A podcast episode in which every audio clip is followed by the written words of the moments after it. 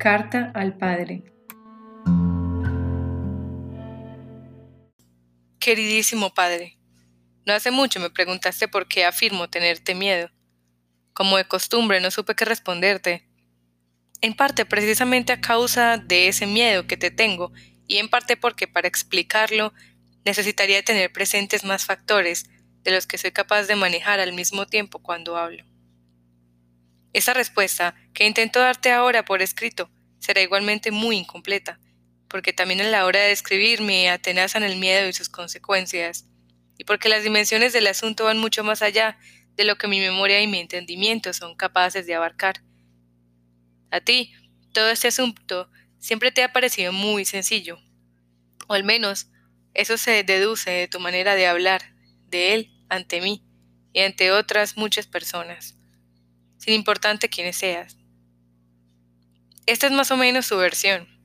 Te has pasado la vida trabajando duramente, todo lo has sacrificado por tus hijos, especialmente por mí, mientras yo vivía a todo trapo, con plena libertad para estudiar lo que me viniera en gana, y sin tener que preocuparme en absoluto por mi manutención, es decir, por nada. A cambio, no me has exigido gratitud. Sabes muy bien lo que se puede esperar de la gratitud de los hijos. Pero si habrías agradecido al menos algún tipo de correspondencia por mi parte, algún signo de comprensión y solidaridad. Sin embargo, yo, lejos de eso, no he hecho otra cosa que escabullirme de ti y refugiarme en mi habitación, en los libros, en los tipos raros que tengo por amigos, en ideas extravagantes. Nunca te he hablado con franqueza, Nunca he ido al templo para estar contigo. No fui a verte a Francesval. Nunca he tenido menos apego a la familia. Nunca me he preocupado por la tienda ni por ninguna de tus demás ocupaciones. Te he cargado a los hombros la fábrica para luego dejarte en la estacada. He respaldado a Otla en su empecinamiento y no muevo un dedo por ti. No soy capaz ni de traerte entradas para el teatro, mientras que por los amigos me desvivo. Tu juicio sobre mi persona se puede resumir así. No me acusas de indecencia ni de maldad en sentido estricto, a excepción quizá de mis recientes proyectos de matrimonio, sino de indiferencia, distanciamiento, ingratitud. Y me lo reprochas como si fuera culpa mía, como si hubiera estado en mi mano cambiar todo eso de un golpe de timón y tú no tuvieras la menor culpa, a no ser la de haberte portado demasiado bien conmigo.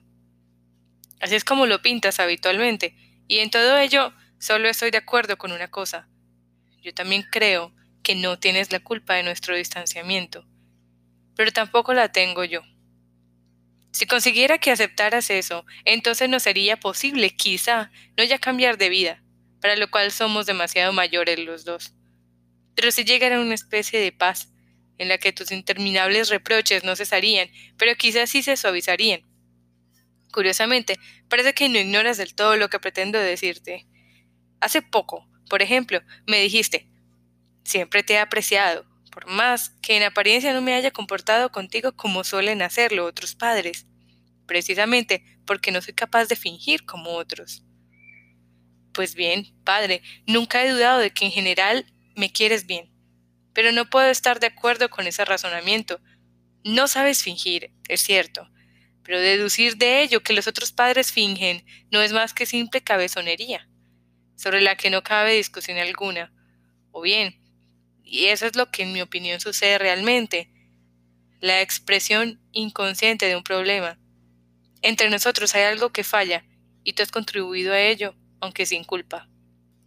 Si es eso lo que piensas en el fondo, entonces estamos de acuerdo.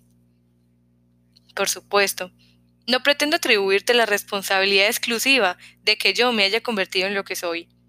Sería una gran exageración. Reconozco que tiendo a exagerar. Posiblemente, aunque me hubiera criado lejos de tu influencia, tampoco hubiera llegado a ser como tú siempre has querido. Seguramente en otras circunstancias también habría acabado siendo una persona frágil, temerosa, vacilante, inquieta, sin nada que ver con un Robert Kafka o un Carl Hermann. Pero sin duda muy diferente a lo que ahora soy, y habríamos podido entendernos estupendamente. Me habría encantado tenerte como amigo, como jefe, como tío, como abuelo, e incluso como suegro, aunque en eso no estoy tan seguro. Pero precisamente como padre fuiste demasiado fuerte para mí. Sobre todo, si tenemos en cuenta que mis hermanos varones murieron de pequeños, mis hermanas llegaron bastante tarde, de modo que tuve que parar yo solo el primer golpe, pese a ser demasiado débil para ello. Compáranos. Yo, para expresarlo muy sistemáticamente, soy Louis, con un cierto trasfondo de los Kafka. Pero a diferencia de estos, no me muevo impulsado por la voluntad de vida, negocio y conquista, sino por el aguijón de los Louis, que actúa más secretamente, más tímidamente, en otra dirección y muchas veces simplemente se esconde. Tú, en cambio, eres un Kafka de la cabeza a los pies, un hombre fuerte, sano, con buen apetito, vozarrón, elocuencia, autoestima, que sabe superior a quienes lo rodean, dotado de perseverancia, presencia de ánimo, habilidad en el trato con la gente y una cierta generosidad, y por supuesto también de todas las faltas y debilidades que acompañan esas virtudes, y las que te sugieres impulsado por tu temperamento y a veces por tu ira. Quizá no eres completamente Kafka en lo que respecta a tu visión general del mundo. Lo deduzco al compararte con los tíos Philip, Ludwig o Heinrich. Es extraño, pero tampoco acabo de entenderlo. Todos ellos eran más alegres, espontáneos y desenvueltos, menos complicados y severos que tú. En eso, por cierto, sí soy digno heredero tuyo, y he sabido administrar bien la herencia, aunque careciendo de los necesarios contrapesos que tú sí tienes. Por otro lado, en ese aspecto has pasado por épocas distintas. Quizá eras más alegre antes de que tus hijos, y en particular yo, te decepcionasen y te deprimiesen. En casa, ya que si venía gente de fuera, eres muy distinto. Y ahora, quizás has recobrado una parte de tu alegría al encontrar en tus nietos y tu yerno algo de ese cariño que tus hijos, a excepción quizás de Bali, no han sabido darte. En cualquier caso, éramos muy diferentes y por ello muy peligrosos el uno para el otro. Si alguien hubiera calculado de antemano cómo evolucionaría la relación entre nosotros, entre el niño de lento desarrollo y el hombre ya hecho y derecho. Seguramente habría concluido que acabarías aplastándome en algún momento, que no quedaría nada de mí. Pues bien, e, eso no ha sucedido, ya que la vida no se pliega en los cálculos, pero quizá ha sucedido algo peor. Y te ruego una vez más que no olvides que en ningún momento te considero culpable por asomo. Has ejercido sobre mí la influencia que tenías que ejercer. Solo te pido que dejes de interpretar como una singular maldad, por mi parte, el hecho de que sucumbiera a ella. Fui un niño miedoso, aunque no por ello menos tosudo, como por otros niños, y reconozco que mi madre me malcriaba, pero lo que puedo creer es que fuera un niño difícil de manejar. No puedo creer que con una palabra amable, con una mirada benévola y cogiéndome plácidamente de la mano, no se pudiese obtener de mí todo lo que se quisiera. Pues bien, tú eres, desde luego, en el fondo, una persona bondadosa y tierna. Lo que expongo a continuación no lo desmiente, pues me refiero solo al modo en que influiste sobre mí de niño. Pero no todos los niños tienen la perseverancia y el temple necesarios para escarbar hasta dar con la bondad. Tú solo puedes tratar a un niño como te trataron a ti, por medio de la fuerza, el ruido y la ira. En mi caso, además, estos miedos te parecían por más idóneos, ya que pretendías hacer de mí un muchacho fuerte y animoso. Por supuesto, hoy no soy capaz de describir directamente los medios educativos que utilizaste en mi primera infancia, pero puedo imaginármelos a partir de los recuerdos que tengo de años posteriores y viendo cómo tratas a Félix. Para colmo de males, hay que tener en cuenta que por entonces eras más joven y en consecuencia más espontáneo, más rudo, más primario, aún más despreocupado que hoy en día y que, Además, la tienda te tenía totalmente ocupado y casi nunca me dabas ocasión de verte durante el día, de manera que me causabas una impresión aún más fuerte, que no llegó nunca a suavizarse gracias a la costumbre. Solo recuerdo de primera mano un suceso de los primeros años.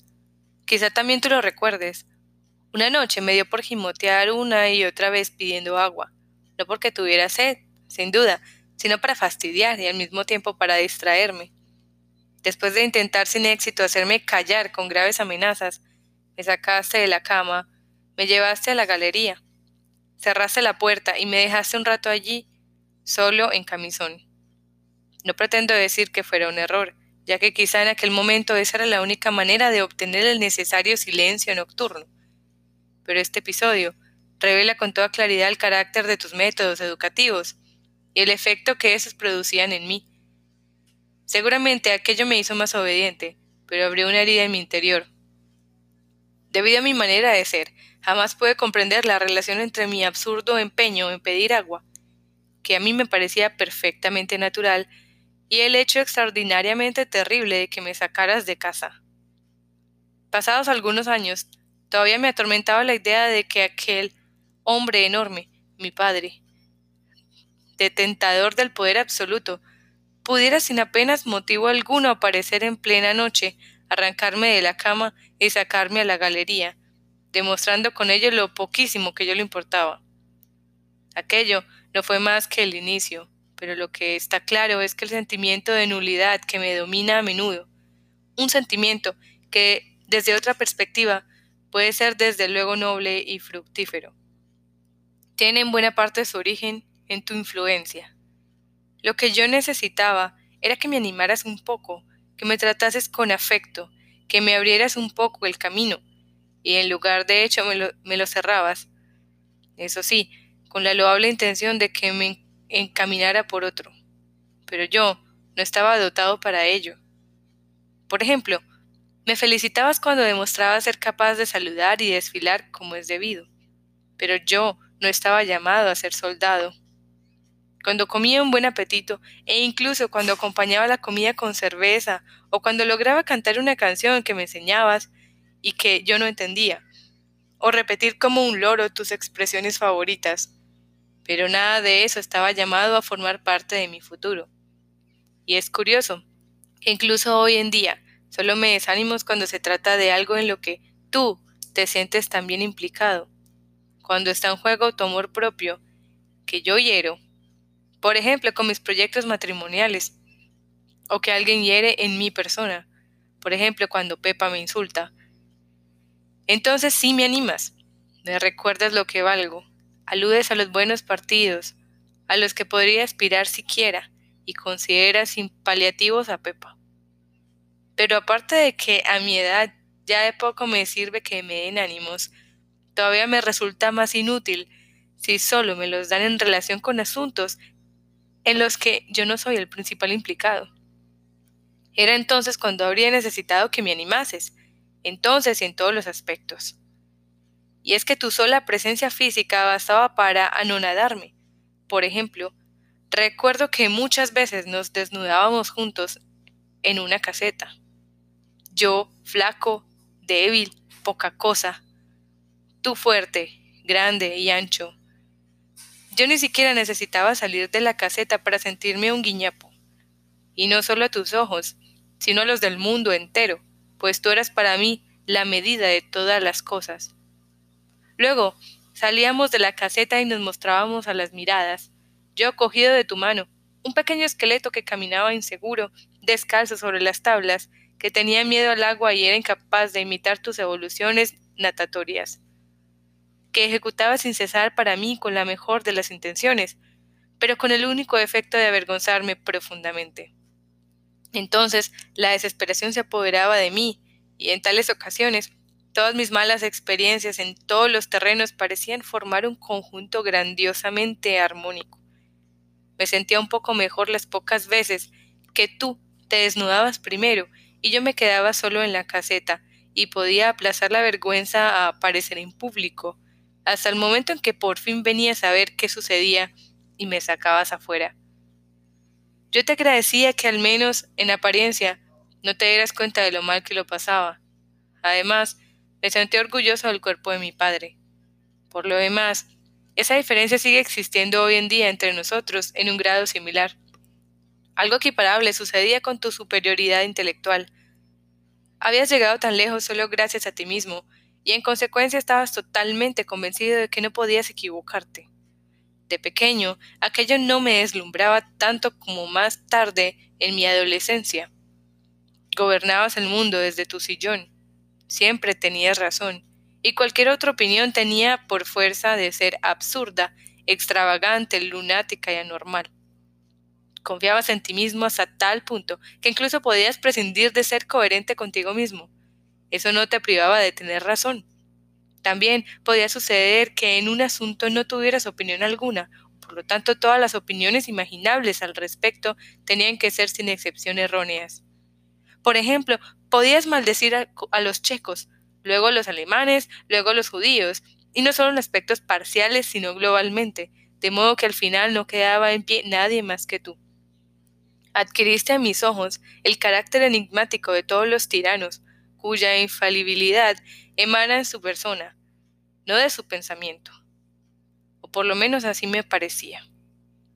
Y el caso es que, con una frecuencia pasmosa, eras tú quien acababa temiendo efectivamente razón, y yo el que se equivocaba. En nuestros intercambios verbales solo se daba por supuesto, ya que apenas llegaban a producirse nunca. Pero lo mismo ocurría en el terreno de los hechos. En realidad, eso no tenía nada de sorprendente.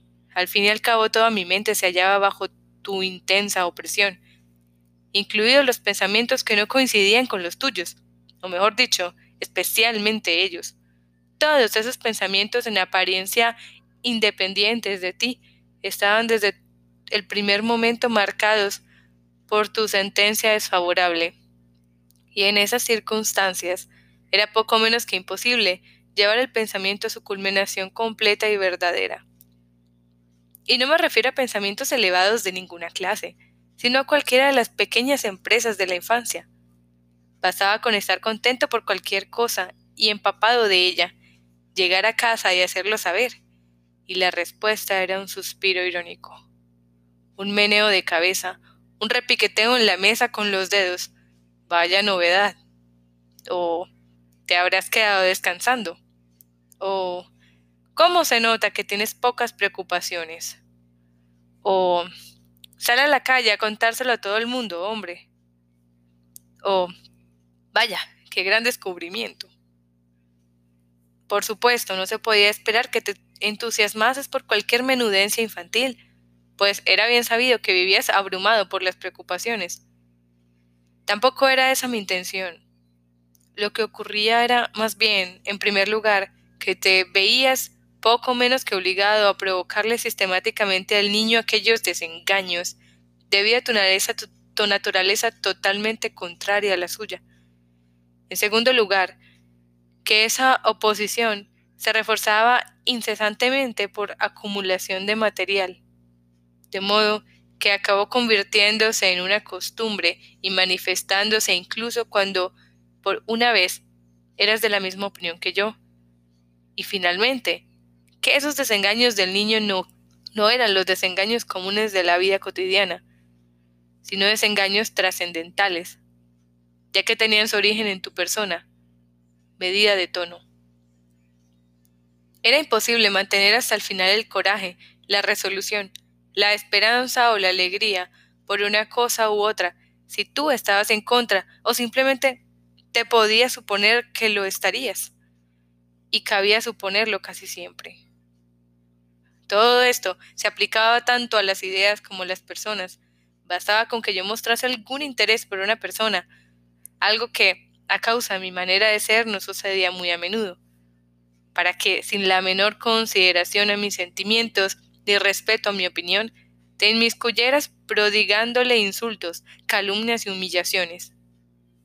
No se libraron de ello personas tan inocentes, casi infantiles, como por ejemplo el actor Yiddish Louis. Sin conocerlo, lo comparaste de un modo terrible, que ya he olvidado, con un bicho. Y como solía suceder con la gente a la que yo apreciaba, automáticamente sacaste a colación el refrán de los perros y las pulgas. Me acuerdo especialmente del actor porque por entonces tomé nota de tus invectivas contra él con esas palabras. Mi padre habla así de mi amigo, al que no conoce nada, solo porque es amigo mío. Eso siempre podré echárselo en cara cuando me acuse de falta de amor filial y gratitud. Nunca he podido comprender tu absoluta insensibilidad ante el dolor y la vergüenza que pudieran causarme tus palabras y tus opiniones. Era como si desconocieras por completo el poder que tenías. Por supuesto que yo también te habré molestado con mis palabras muchas veces, pero siempre he sabido que lo hacía, y me dolía. Pero no podía contenerme ni retener mis palabras, de las que me arrepentía en el mismo momento de pronunciarlas. Tú, en cambio, lanzabas tus antanadas verbales sin miramientos. Nadie te daba pena, ni mientras hablabas ni después. Frente a ti no había defensa posible. Pero en eso consistía precisamente tu educación. A mi modo de ver, no te falta, ni mucho menos, talento educativo. Sin duda, tus métodos le habrían sido de provecho a una persona cortada por el mismo patrón que tú, esa persona habría sabido valorar lo acertado de tus afirmaciones y sin preocuparse de nada más, se habría limitado a actuar según esa norma. Pero para mí, de pequeño, todo lo que vociferabas era poco menos que mandato divino. Nunca lo olvidaba. Se convertía para mí en el instrumento más importante para juzgar las cosas del mundo, y ante todo para juzgarte a ti, y en eso radicó tu rotundo fracaso. Como por entonces solo solíamos coincidir a la hora de las comidas, tus enseñanzas consistían en gran parte en normas de comportamiento en la mesa. Había que vaciar el plato, y no se podía opinar sobre la comida, a pesar de que a ti muchas veces te parecía incomible. La llamabas el rancho, esa burra, la cocinera. La echaba a perder. Como correspondía a tu buen apetito y a tus preferencias te lo comías todo deprisa.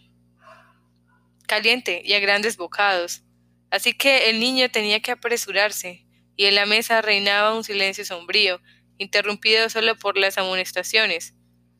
Come primero y habla después. O venga, venga, venga. O ¿lo ves? Yo ya he dejado limpio el plato. No se podía chupar los dedos, pero tú sí. No se podía sorber el vinagre, pero tú sí. Lo importante era cortar el pan en rebanadas rectas, no importaba que tú lo hicieras con el cuchillo chorreando salsa. Había que evitar que cayeran los restos de comida al suelo, pero al final era a tus pies donde más había. En la mesa no se debía hacer otra cosa que comer, pero tú te limpiabas y te cortabas las uñas, afilabas lápices, te limpiabas las orejas con un palillo. Por favor, padre, entiéndeme bien. Todas estas cosas por sí mismas son del todo insignificantes. Lo que las hacía devastadoras para mí era el hecho de que tú mismo, la persona cuyo criterio era para mí absolutamente definitivo, no te plegaras a los mandatos que me imponías. De este modo, el mundo se dividía en tres partes. Una, la que vivía yo, el esclavo, sometido a leyes inventadas solo para mí, y que sin saber por qué nunca conseguía cumplir a satisfacción. Luego la segunda, infinitamente lejana, en la que vivías tú, ocupado en gobernar, dictar decretos y enfadarte ante su incumplimiento. Y finalmente, una tercera, donde vivía feliz el resto de la gente, libre de mandatos y de obediencia. Yo siempre tenía que avergonzarme, o bien obedecía a tus órdenes, lo cual era vergonzoso, porque solo estaban destinadas para mí, o las desafiaba, lo cual no era menos vergonzoso, porque ¿cómo iba yo a plantearte cara? O era incapaz de seguirlas. Por ejemplo, por carecer de fuerza, el apetito y la habilidad que tú sí tenías, por más que me las exigieras como si fuera lo más natural del mundo, y esa era la mayor vergüenza por ahí se dirigían no las reflexiones, sino los sentimientos del niño. Quizá se entenderá mejor mi situación de entonces si se la compara con la actual de Félix. A él lo tratas de un modo parecido. Es más, utilizas contra él un recurso educativo particularmente temible. Por ejemplo, cuando al comer hace algo que tú consideras sucio, no te contentas con decirle, como me decías a mí, eres un marrano, sino que además añades, un Herman de la cabeza a los pies, o igual que tu padre. Sin embargo, eso no le acusa, quizá. Más que quizá no se puede decir. No le causa un daño sustancial, ya que para él no eres más que un abuelo, especialmente importante, eso sí, pero no lo eres todo, como lo eres para mí. Además, Félix tiene un carácter sosegado, que ya empieza a ser varonil de algún modo, y tus rugidos quizá puedan sorprenderle, pero no marcarlo de modo duradero. Con todo, la diferencia más importante es que, en comparación conmigo, no pasa mucho tiempo a tu lado, y además está sujeto a otras influencias. Para él, eres más bien un ser entrañablemente curioso, del que puede seleccionar lo que más le interese. Para mí, tú no eres una curiosidad. Yo no podía escoger. Tenía que quedarme con todo y además sin poder elevar la más mínima objeción, pues ya en entrada es imposible hablar sin alterarte sobre ningún asunto que no goce de tu aprobación o que simplemente no emane de ti. Tu temperamento autoritario no lo permite. En los últimos años vienes culpando de ello a tu nerviosismo cardíaco, pero que yo sepa, nunca ha sobrado de otra manera como mucho, el nerviosismo cardíaco te sirve como instrumento para ejercer tu autoridad de modo aún más riguroso. Ya que quien habla contigo acaba callándose la última réplica, por consideración a tu dolencia. No te lo reprocho, por supuesto, me limito a constatar un hecho. Por ejemplo, en el caso de Otla. Sueles decir, no se puede hablar con ella, enseguida te echa encima. Pero lo cierto es que ella, en principio, está muy lejos de echarse encima de nadie. Confundes a la persona con el asunto. Es el asunto lo que se te echa encima, y tú lo zanjas de inmediato sin escuchar a la persona. Una vez que has tomado tu decisión, todo lo que se pueda alegar solo conseguirá irritarte aún más, nunca convencerte. Entonces, ya solo se te oye decir, haz lo que quieras, por mí eres más libre, ya eres mayor de edad. A mí no tienes que hacerme caso. Y todo con ese terrible tono ronco en el que resuenan la ira y la condena sin remisión, que si hoy en día me hace temblar menos que en mi infancia, es porque en mí la antigua omnipresencia del sentimiento de culpa ha dejado paso a la conciencia de que ambos somos impotentes. La imposibilidad de tratar contigo de manera apacible tuvo otra consecuencia, desde luego muy natural. Perdí el habla. Cierto, de cualquier modo nunca habría llegado a ser un gran orador, pero al menos dominaría el lenguaje corriente con la misma fluidez que la mayoría de la gente. Tú, sin embargo, me cerraste la boca desde bien pronto. Tu amenaza, ni se te ocurra contradecirme. Y la mano levantada que la acompañaba me resultaban familiares desde siempre. Tú, se trata de sus asuntos, haces gala de una elocuencia extraordinaria. Yo, en cambio, me acostumbré a hablar en tu presencia a trompicones y tartamudeando. Y como eso seguía pareciéndote excesivo, acabé callando del todo. Al principio, quizá por tosudez, pero luego porque era incapaz de pensar y de hablar en tu presencia. Y como tú eres mi educador, eso se extendió a todos los rincones de mi vida, es realmente extraño que pienses que nunca me he plegado a tus deseos. En realidad, y al revés de lo que tú crees y me reprochas, llevar la contraria por sistema, nunca ha sido el principio por el que me rijo en todo lo referente a ti. Al contrario, si te hubiera obedecido menos, seguro estarías mucho más satisfecho de mí. No. Lo cierto es que tu método educativo ha resultado extraordinariamente eficaz. No he escapado a ninguno de sus mecanismos. Si soy como soy, sin entrar ahora a considerar, por supuesto, la predisposición natural y el pozo que va dejando la vida. Es la causa de tu educación y de mi obediencia. Si pese a ello el resultado de, tu educación te parece tan lamentable, es más, si te niegas inconscientemente a reconocerlo como tal, es porque tu mano y el material que en mí tenías han sido siempre del todo ajenos el uno al otro.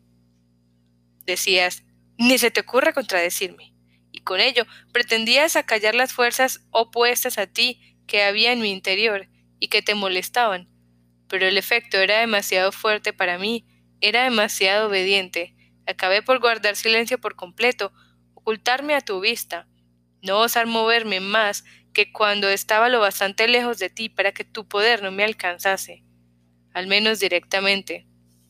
Pero tú veías en eso una nueva provocación, un nuevo intento de llevar la contraria, cuando no era más que consecuencia lógica de tu fuerza y mi debilidad.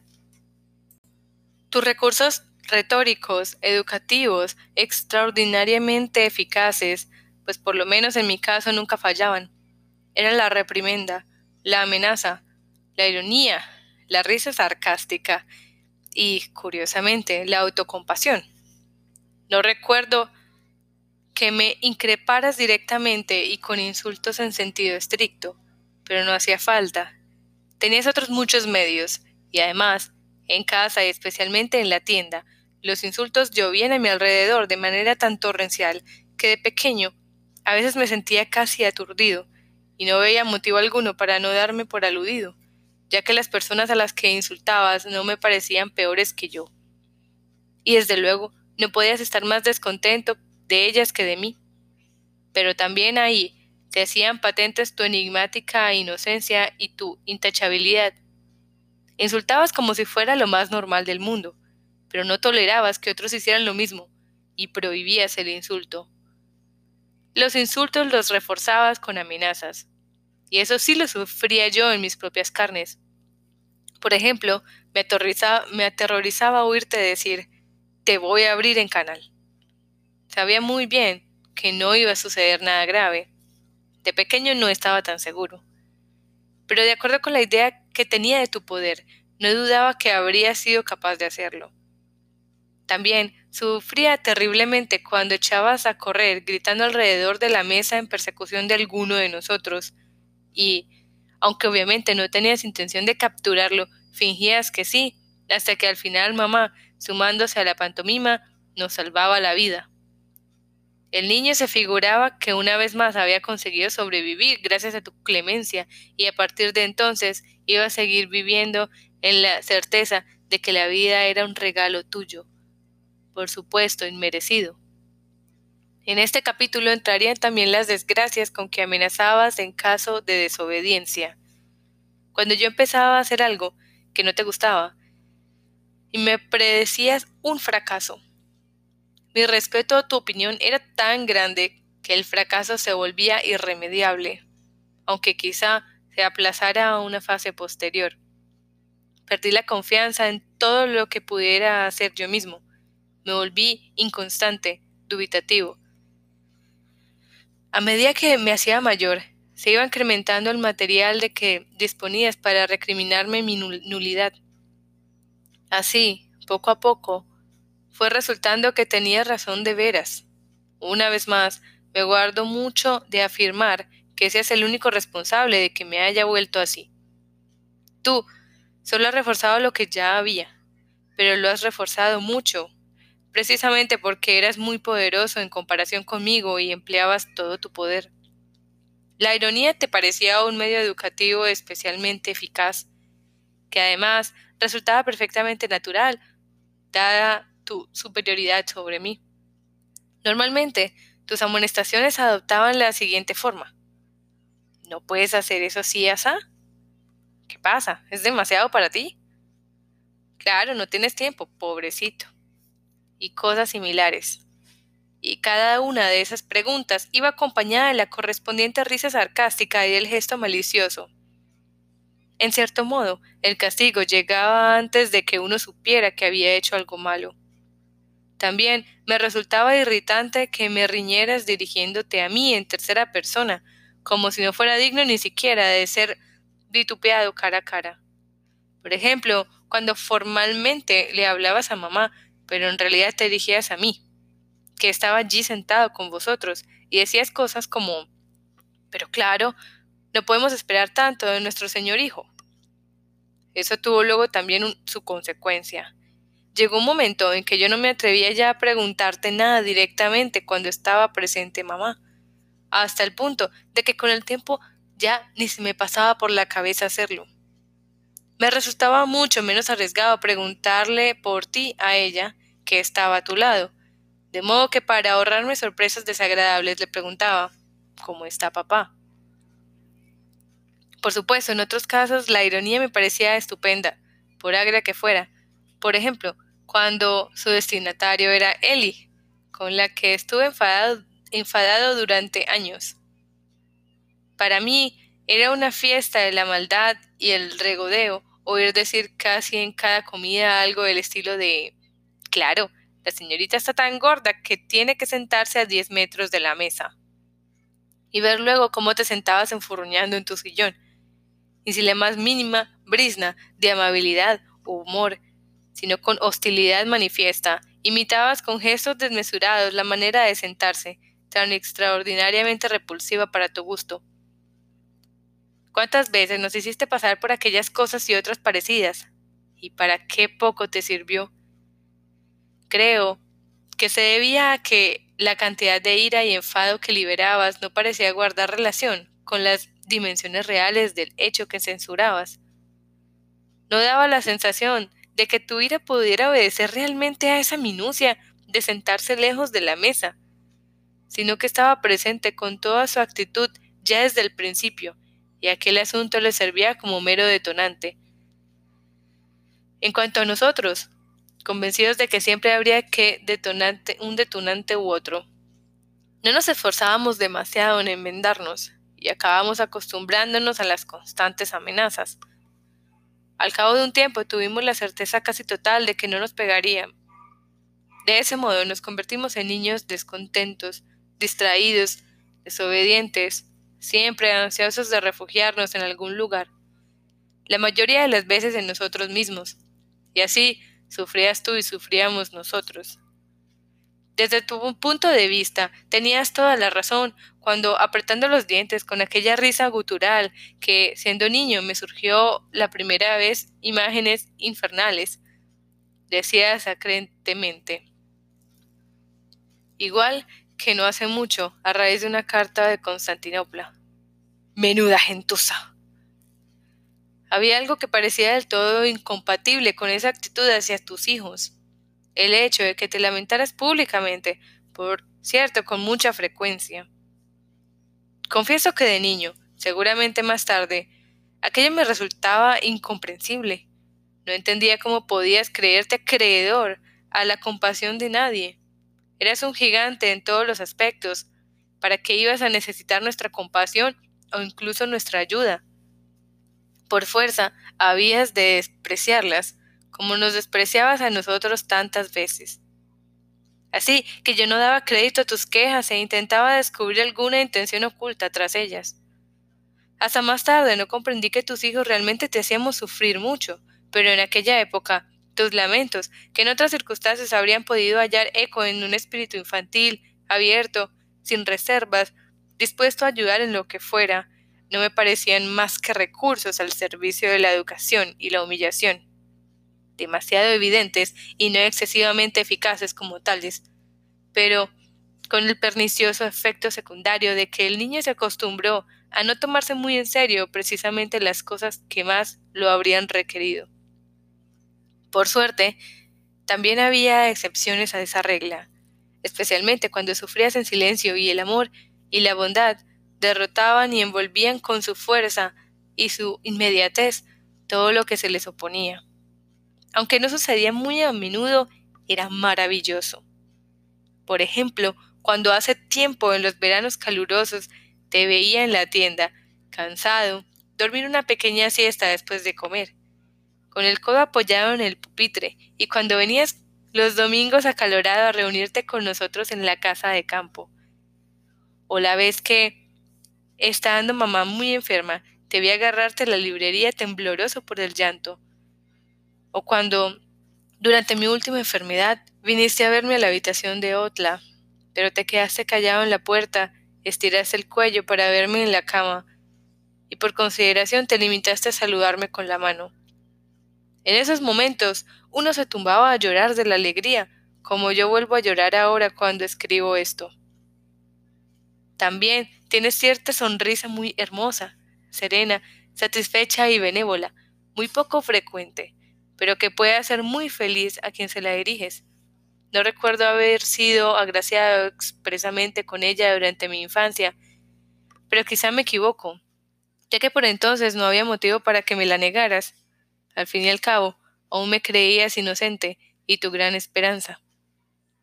Por lo demás, tampoco esas impresiones amables consiguieron a la larga otra cosa que aumentar mi sentimiento de culpa y hacerme el mundo aún más incomprensible. Así que prefería atenerme a los hechos comprobables y duraderos.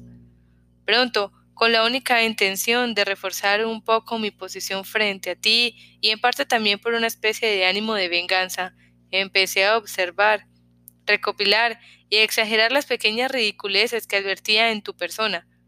Por ejemplo, la manera en que te dejabas deslumbrar por individuos que en la mayoría de los casos no eran en realidad superiores a ti, tu manera de hablar sin parar de ellos, por ejemplo, de cualquier consejero imperial, o algo por el estilo. Por otro lado, este tipo de cosas también me dolían al ver que tú, mi padre, creías necesitar esa clase de nimias confirmaciones de tu valía y te dabas importancia con ellas. También observaba, por ejemplo, tu predilección por las expresiones groseras, a ser posible proferidas en voz de grito, y de las que tú mismo te reías como si hubieras dicho algo estupendo, pese a que no era más que obtusas y ramplonas groserías, aunque al mismo tiempo también una manifestación, vergonzosa para mí, de tu vitalidad. No me faltaba ocasión de observar ese tipo de cosas, disfrutaba con ellas, me daban pie a cuchichear y bromear, y tú lo descubrías a veces y te enfadabas, atribuyéndolo a la maldad y a la falta de respeto. Pero créeme, para mí aquello no era otra cosa que un medio de supervivencia, por lo demás inútil. Eran bromas, como las que se hacen sobre los dioses y los reyes, bromas que van asociadas al más profundo respeto. Es más, son su síntoma inequívoco. Tú, por tu parte, como correspondía a tu situación similar hacia mí, intentabas contraatacar de algún modo. No te privabas de hacer notar lo exageradamente bien que yo vivía y lo bien que me trataba. Y es cierto, pero dadas las circunstancias no creo que eso me beneficiara en lo esencial. Es verdad que mamá albergaba una bondad ilimitada hacia mí, pero a mis ojos todo eso estaba relacionado contigo, es decir, tenía un cariz negativo. Mamá desempeñaba inconscientemente el papel de ojeador en la cacería. En el caso improbable de que tus métodos educativos, al despertar en mí la obstinación, el rechazo o incluso el odio, me hubieran permitido alzarme. Mamá se habría encargado de aplacarme con su bondad, con sus palabras razonables.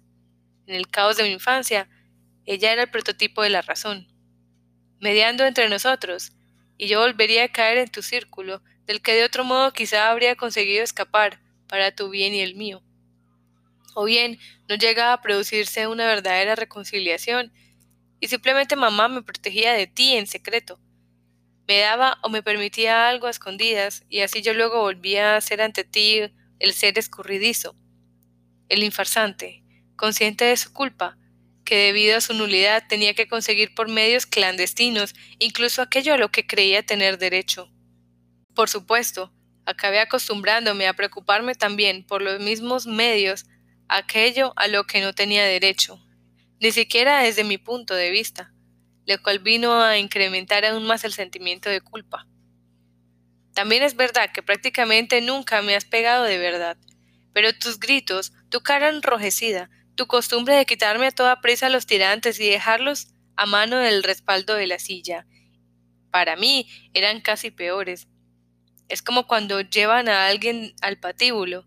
Si de verdad lo ahorcan, morirá y todo habrá acabado pero si se ve obligado a presenciar los preparativos de la ejecución y la noticia del indulto que llega cuando el lazo cuelga, ya delante de su cara.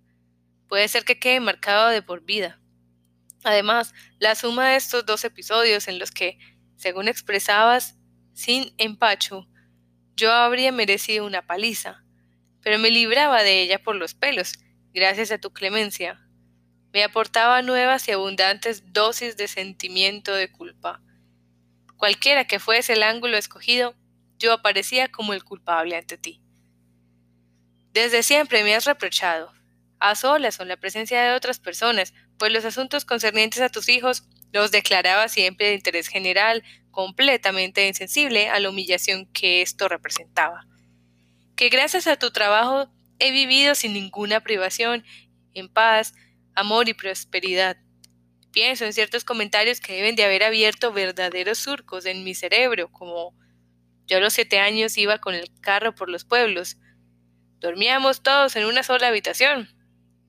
Éramos felices cuando teníamos patatas. Durante años tuve llagas en las piernas por culpa de la falta de ropa en invierno. Empecé a ir a Pesega a la tienda cuando aún era pequeño. Mi familia nunca me ha dado nada, al revés, hasta cuando hacía el servicio militar tenía que mandar yo dinero a casa. Pero a pesar de todo, a pesar de todo, siempre respeté a mi padre. ¿Qué sabe nadie hoy en día? ¿Qué saben los niños? Hoy nadie se acuerda de aquellas penalidades que pueden entender los niños ahora. En otras circunstancias, esas historias habrían podido tener un extraordinario valor educativo. Habrían podido ser un acicate y un impulso para superar las mismas penas y privaciones que había sufrido el padre. Pero resulta que no era eso lo que tú querías. La situación había variado de manera sustancial, precisamente gracias a tus esfuerzos y yo no tenía ocasión de hacer méritos, como tú en tu día. Para provocar una ocasión, así habría hecho falta violencia y una auténtica sublevación. Yo habría debido huir de casa, suponiendo que tuviera la resolución y la fuerza necesarias para ello, y que mamá no hiciera por su parte lo posible para evitarlo por todos los medios. Pero tampoco era eso lo que tú querías. Eso te habría parecido un acto de ingratitud, excentricidad, desobediencia, traición y locura. Así, mientras por un lado nos incitabas a ello, valiéndote de tu ejemplo, de tus historias y de tu habilidad para avergonzarnos, con el otro no lo prohibías terminantemente. De no ser así, la aventura de Otla en Sugaru debería haberte entusiasmado si las cosas hubieran salido de otra manera, por supuesto. Ella solo quería establecerse en el campo de donde tú habías salido, pasar por todos los trabajos y privaciones que tú conocías, y no vivir a costa de tu esfuerzo, igual que tú habías sabido salir adelante sin contar con tu padre. Que tenían de abyectos sus propósitos, tanto se alejaban de tu ejemplo y de tu enseñanza. De acuerdo, los proyectos de Otla fracasaron en lo que respecta a su resultado final, quizá acabaron volviéndose un poco ridículos. Lo llevó a cabo con excesiva aparatosidad. No tuvo suficientemente en cuenta la opinión de sus padres. ¿Pero acaso fue ella la única culpable? ¿No fue también culpa de las circunstancias y sobre todo de tu profundo distanciamiento de ella? ¿Acaso en la tienda te mantenías menos distante de ella que más tarde en Sugaru como trataste de convencerte a ti mismo. Y no es evidente que, si hubieras sido capaz de forzarte a ello, habría estado en tus manos convertir esa aventura en algo muy positivo, estimulando y aconsejando a Otla y manteniéndole el apetito de sus actividades, o quizás simplemente mostrándote tolerante. Después de esa clase de episodios, Solías decir con humor sarcástico que lo que pasaba era que vivíamos demasiado bien. Pero en cierto modo, no había ningún motivo para bromear. Lo que tú habías tenido que ganarte con el sudor de tu frente, nosotros, en efecto, lo recibíamos de tu mano. Pero la lucha por la supervivencia en el mundo a la que tú te viste abocado desde el primer momento, y a la que nosotros, por supuesto, tampoco podemos hurtarnos, hemos tenido que empezar a librarla más tarde, ya adultos, con recursos todavía infantiles. No quiero decir que por ello estemos en una situación más adversa que la que tú viviste, Yo diría más bien que en ese aspecto somos equivalentes, dejando aparte en la comparación la predisposición natural de cada cual. Pero con la desventaja para nosotros de que no podemos alardear de nuestras penalidades ni humillar a nadie con ellas, como tú sí has podido hacer. No niego que yo habría podido ser capaz de gozar de una manera constructiva de los frutos de tu gran éxito profesional. Habría podido aprovecharlos y hacerlos progresar aún más, satisfaciendo así tus aspiraciones. Pero, pero, lo impidió nuestro distanciamiento. He podido disfrutar de lo que me dabas, sí, pero siempre con vergüenza, fatiga, debilidad, sentimiento de culpa.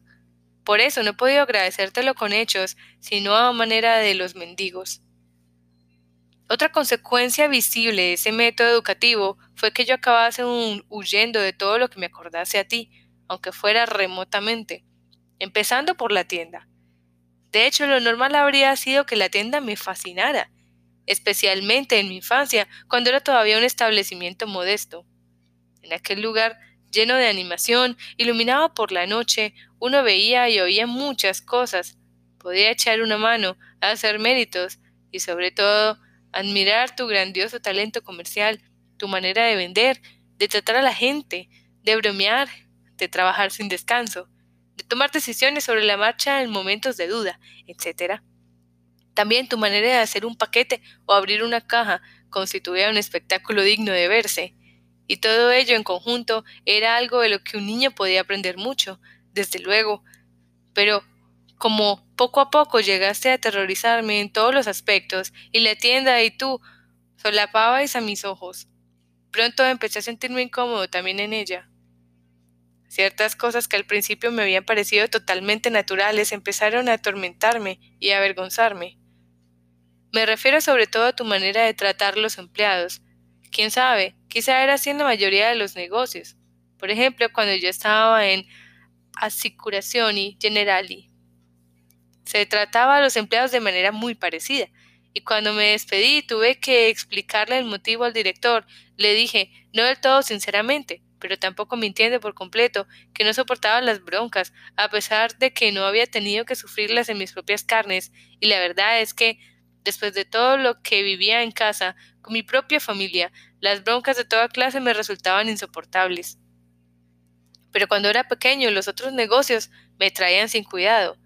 Era a ti a quien oía y veía en la tienda gritando, abroncando y renegando de un modo que no tenía parangón en el mundo entero. O así me lo parecía a mí entonces. Y no eran solo las broncas, sino todas las demás manifestaciones de tiranía. Por ejemplo, cuando de un manotazo tirabas el escritorio las cosas que no querías que se mezclaran con otras. Solo te disculpaba un poco la inconsciencia de tu ira, y el mozo tenía que recogerlas. O la frase que dedicabas permanentemente a un mozo que parecía de los pulmones. Así reviente ese maldito enfermo. A los empleados los llamabas enemigos pagados y lo eran. Pero desde mi punto de vista tú te erigías ya de entrada en su enemigo pagador. Allí también aprendí algo muy importante. Podía ser injusto. Por mí mismo no me habría dado cuenta tan pronto, ya que había acumulado en mi interior un sentimiento de culpa cada vez mayor que justificaba tu actitud hacia mí. Pero en mi opinión infantil, que más tarde variaría algo, aunque no demasiado, lo que había en la tienda eran personas ajenas a la familia, que al fin y al cabo trabajaban para nosotros, y a cambio vivían en un constante terror a tu persona. Por supuesto, mi percepción era exagerada, ya quedaba por sentado que producías en aquellas personas el mismo efecto terrorífico que en mí. Si hubiera sido así, realmente no habrían podido vivir de esa manera. Pero como eran adultos, la mayoría con los nervios bien templados, se sacudían sin esfuerzo tus broncas y en realidad tú salías peor parado que ellos. De todas formas, para mí aquello hizo de la tienda un lugar insufrible que me recordaba demasiado a tu relación conmigo, incluso dejando aparte tu espíritu emprendedor y tu obsesión por la autoridad. Eras, solo en tu condición de hombre de negocios, tan superior a todos los que habían aprendido a tu lado, que su rendimiento no podía satisfacerte de ningún modo. Y aquella insatisfacción había de ser muy similar a la que yo te provocaba. Ello me hizo ponerme inevitablemente del lado de los empleados, aunque había también otra razón, el puro y simple miedo. No conseguía que se pudiera insultar de aquella manera a algunos desconocidos, y mi temor hacía que deseara reconciliar de algún modo contigo y con mi familia a aquellos empleados, que a mi modo de ver habían de estar indignadísimos, aunque fuera solo por mi propia seguridad. Para ello no bastaba con que los tratara con corrección, ni siquiera con modestia. Había que mostrarme verdaderamente humilde, no solo saludar primero, sino incluso, si era posible, evitar que me devolvieran el saludo. Y aun el individuo insignificante que yo era les hubiera lamido las plantas de los pies, no habría bastado para compensar las andanas que tú descargabas sobre ellos. La relación que de tal modo establecí con mis congéneres fue más allá de los límites de la tienda y se prolongó hacia el futuro. Algo parecido, aunque no tan profundo y peligroso como en mi caso, es, por ejemplo, la inclinación de Otla por la gente humilde. Su costumbre, que tanto te irrita, de juntarte con las criadas y cosas por el estilo. Al final, la tienda casi me daba miedo. En cualquier caso, dejó de interesarme ya mucho antes de lo que empezaba el bachillerato, que me apartó todavía más de ella. Además, si a ti la tienda, como decías, te desbordaba, ¿qué no sucedería conmigo, que andaba mucho menos capacitado para sacarla adelante? Fue entonces, y eso hoy me conmueve y me avergüenza, cuando a pesar de todo intentaste entender mi aversión a la tienda, a tu obra, en un sentido más halagüeño para ti, y empezaste a decir que yo no valía para el negocio, que picaba más alto y cosas similares. Por supuesto, a mamá le encantaba ese argumento, que tú mismo te forzabas a sustentar, y yo en mi vanidad también me dejé influir por él. Pero sin efecto, o por lo menos en buena parte, hubiera sido ese picar más alto lo que me alejó de la tienda, que ahora, pero solo ahora, odio sin ser realmente. Mi evolución habría sido muy otra. No habría pasado flotando tranquila y temerosamente por el bachillerato y por la carrera de derecho, hasta ir a pasar al fin a mi escritorio de funcionario. Si quería huir de ti, tenía que huir también de la familia, incluso de mamá. En ella se podía encontrar refugio, pero solo en lo tocante a ti. Te quería demasiado, y su lealtad y sumisión hacia tu persona pasaban demasiado para permitir, permitirle erigirse a la larga en una fuerza psicológica independiente, capaz de desempeñar un papel en la lucha del niño. Ahí acertó mi instinto infantil, puesto que con los años mamá se fue poniendo cada vez más de tu parte, por más que siempre, en lo tocante a ella misma, preservaba su ínfima independencia con elegancia y ternura, sin llegar nunca a ofenderte de veras, con el tiempo, así ha ido haciendo suyos cada vez más ciegamente más con los sentimientos que con la inteligencia. Tus juicios y sentencias acerca de vuestros hijos, en especial en el caso desde luego difícil de Otla. Por supuesto, no hay que olvidar en ningún momento lo penoso y extremadamente agotador que ha sido el papel de mamá en el seno de la familia. Se ha dejado la piel en la tienda y en la casa, ha sufrido por partida doble todas las enfermedades de la familia, pero lo que más la ha hecho sufrir, con diferencia, ha sido su papel de intermediaria entre nosotros y tú. En todos los demás aspectos, la has tratado siempre con amor y consideración, pero en ese le has demostrado tan poco respeto como a nosotros. Entre todos, tú por tu lado y nosotros por el nuestro, la hemos vapuleado sin contemplaciones. Era una manera de distraerse. No lo hacíamos con mala intención, Pensábamos únicamente en la lucha que tú mantenías con nosotros y nosotros contigo, y nos desahogábamos con mamá. Tampoco resultó muy educativo para nosotros el hecho de que la atormentaras por nuestra causa. naturalmente sin ninguna culpa por tu parte. Aquella incluso parecía justificar nuestro comportamiento para con ella, injustificable de otro modo. Cuando la hemos hecho sufrir, tanto por ti como por nosotros, y eso sin contar los casos en los que tenía razón, porque ella nos malcriaba, a pesar de que ese malcriar no fuera a veces más que una callada e inconsciente muestra de discrepancia hacia tu sistema. Por supuesto que mamá no habría podido soportar todo eso sin el amor que siente por todos nosotros y el gozo que ese amor le produce no le hubieran infundido las fuerzas necesarias. Mis hermanas solo se alineaban conmigo a veces. La que para su suerte tenía mejor relación contigo era Vali. Era la más cercana a mamá y se pegaba a tu voluntad de manera parecida, sin demasiado esfuerzo ni riesgo para ella. Por tu parte, tú, precisamente porque te recordaba a mamá, también la aceptabas de mejor grado, a pesar de que había en ella poco material de los, de los Kafka. Pero quizá justamente por eso se ajustaba a tus expectativas. Como no había heredado las cualidades de los Kafka, ni siquiera tú podías exigirle que se comportara como uno de ellos. Además, en su caso no tenías la sensación, que sí tenías con nosotros, de que se echaba a perder algo que había que salvar a toda costa. De todos modos, es posible que nunca te haya complacido hallar en las mujeres los rasgos característicos de los Kafka. La relación de Bali contigo habría sido quizá aún más amistosa si los otros no lo hubiéramos enturbiado un poco. Eli es el único ejemplo de alguien que ha conseguido escapar casi por completo de tu influencia, y ella es de quien menos lo esperaba yo cuando éramos pequeños. Era una niña torpe, siempre cansada, temerosa, amargada, con sentimiento de culpa, exageradamente humilde, retorcida, perezosa, golosa, avariciosa. Yo casi no podía mirarla, y mucho menos hablarle.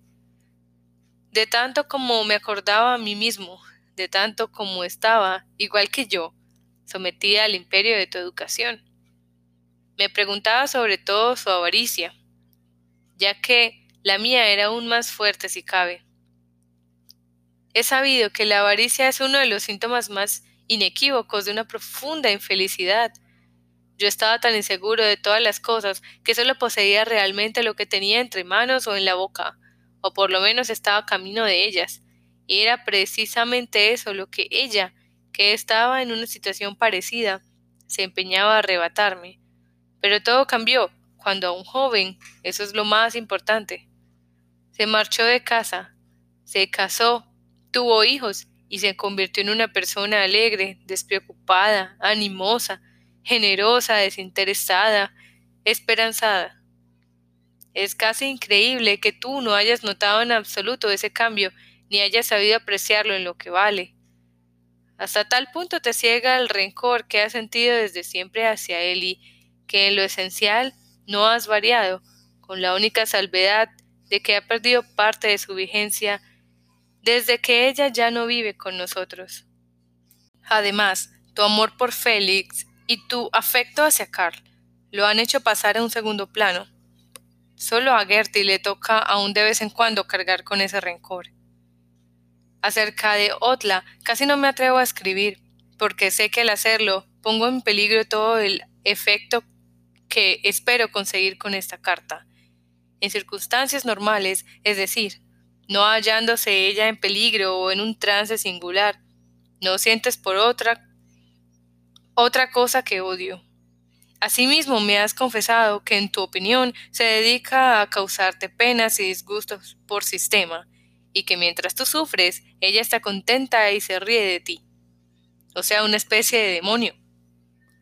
Qué enorme distanciamiento, mayor aún que el que hay entre tú y yo, debe haberse producido entre vosotros para que sea posible un desconocimiento tan enorme. Otla está tan lejos de ti que ya casi no la ves, y pones un fantasma en el lugar que supones que se encuentra.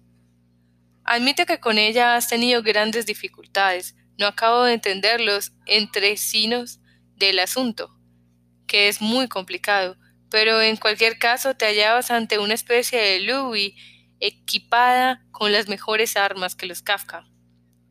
Lo que hubo entre tú y yo fue una verdadera lucha. Yo sucumbí pronto. Solo me quedó la huida, la amargura, la tristeza, la lucha interior. Vosotros dos, en cambio, siempre estabais en pie de guerra, siempre frescos, siempre con todas vuestras fuerzas. Un espectáculo tan grandioso como desolador. Al principio, debéis de estar muy cercanos el uno al otro, pues de los cuatro hermanos, otra es aún hoy la representación más pura de la unión entre tú y mamá y las fuerzas que convergieron en ella. No sé qué es lo que os ha privado de los gozos de la armonía entre padre e hija, pero me inclino a pensar que las cosas sucedieron más o menos como en mi caso. Por tu lado, la tiranía de tu manera de ser, y por el suyo, el empecinamiento de los Ludwig, su sensibilidad, su sentido de la justicia, su inquietud, y todo eso respaldado por la conciencia de la fuerza de los Kafka. Reconozco que yo también puedo haberla influenciado, pero casi nunca de manera voluntaria, sino por el mero hecho de existir. Por lo demás, al ser la última en nacer, se encontró con unas relaciones de poder ya consolidadas y pudo forjarse su propia opinión a partir del abundante material ya existente. Incluso puedo imaginarme que debido a su naturaleza, durante algún tiempo debió de dudar entre arrojarse a tus brazos o a los de tus oponentes, y todo hace pensar que por entonces debiste fallarle en algo, lo cual la hizo sentirse rechazada. Pero si hubiera sido posible, habrías formado una pareja extraordinariamente armoniosa. Con ello, yo habría perdido una aliada, pero veros así me habría resarcido con creces y además la felicidad de verte plenamente satisfecho, al menos con uno de tus hijos, te habría transformado en un sentido muy favorable para mí. Pero claro, hoy todo eso no es más que un sueño. Otla no conserva ningún lazo que la una a su padre. Ha de buscar su camino ella sola, igual que yo, y como tiene mayores dosis que yo de esperanza, de fe en sí misma, salud y despreocupación, es a tus ojos más malvada y pérfida todavía. Lo comprendo. Desde tu punto de vista no puede ser otra cosa. Y sin embargo, ella es capaz de verse a sí misma con tus ojos, compartir tu sufrimiento, sentirse por ello muy triste, aunque no desesperada. La desesperación es cosa mía, es cierto, que en aparente contradicción con lo que acabo de decir. Nos ves muy a menudo juntos, cuchicheando y riendo, y de vez en cuando oyes que hablamos de ti. ¿Te parece hallarte ante un par de desvergonzados conspiradores, extraños conspiradores? En efecto, desde siempre ocupas una buena parte de nuestras conversaciones y de nuestro pensamiento, pero te aseguro que no nos juntamos para tramar nada en contra de ti, sino para con grandes esfuerzos, con humor, con seriedad, con amor, tosudez, ira, repugnancia, sometimiento, sentimiento de culpa, con todas las fuerzas de la mente y del corazón, analizar juntos, de lejos y de cerca, todos los detalles, todos los desencadenantes de ese terrible proceso que se desarrolla entre tú y nosotros. Ese proceso en el que te empeñas en proclamarte juez y pesar, a pesar de que, por lo menos en lo esencial, dejo la puerta abierta a todos los errores de apreciación que por supuesto puedo cometer, Eres una parte tan débil y ciega como nosotros. Un ejemplo muy ilustrativo de los efectos de tu educación, un contexto más amplio, fue el caso de Irma.